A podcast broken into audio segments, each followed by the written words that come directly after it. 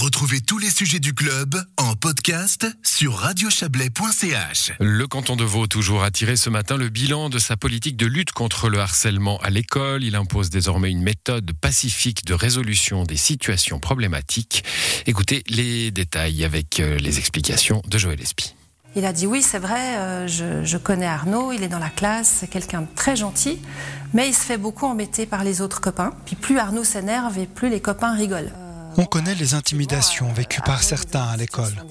Affaires abîmées, insultes, coups, rumeurs ou juste isolement. C'est le cas d'Arnaud, un élève de la Tour de Paix au nom fictif, mais au harcèlement bien réel. Son cas est relaté dans une vidéo YouTube postée aujourd'hui. Le phénomène est stable, mais le canton s'en préoccupe. Il a introduit un système pacifique et probant, selon lui, la méthode de la préoccupation partagée, la MPP.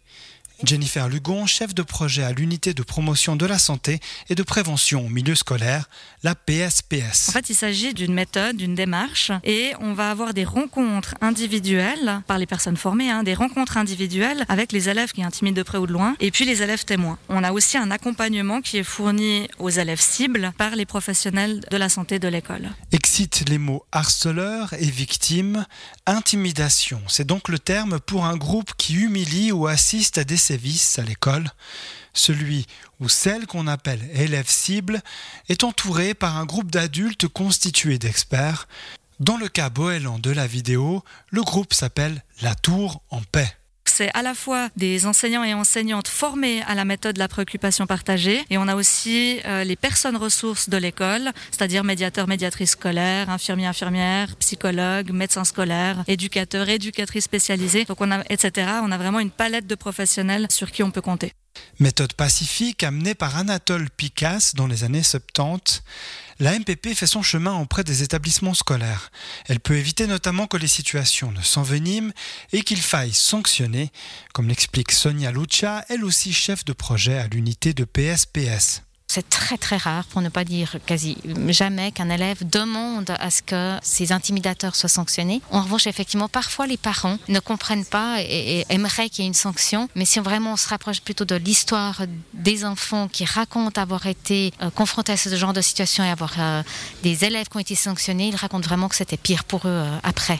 En revanche, impossible de pointer une catégorie particulière concernant les élèves touchés. Il n'y a aucun profil type, que ce soit pour les élèves cibles ou les intimidateurs intimidatrices présumés.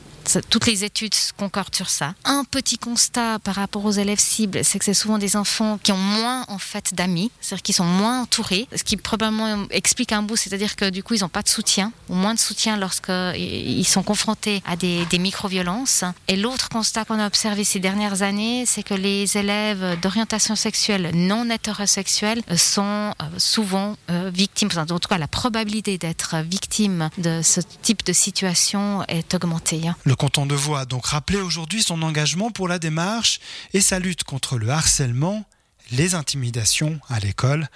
La MPP a mis plusieurs années à se mettre en place, comme l'explique Cécile Amarel, la conseillère d'État vaudoise chargée de l'éducation. C'est vrai que pour nous, c'était important d'abord de se mettre d'accord sur le constat, sur la méthode, et puis ensuite euh, de pouvoir déployer ce que nous considérons être comme la bonne méthode. En tout cas, c'est celle qui, euh, disons, amène le plus de résultats et qui, euh, disons, fait adhérer les enseignants et toute la communauté éducative à cette méthode qui est non blâmante et qui permet justement de ne pas avoir des espèces de représailles ou des espèces de situations très difficiles pour la personne qui est intimidée. Les groupes continuent ainsi de se former dans les écoles du canton.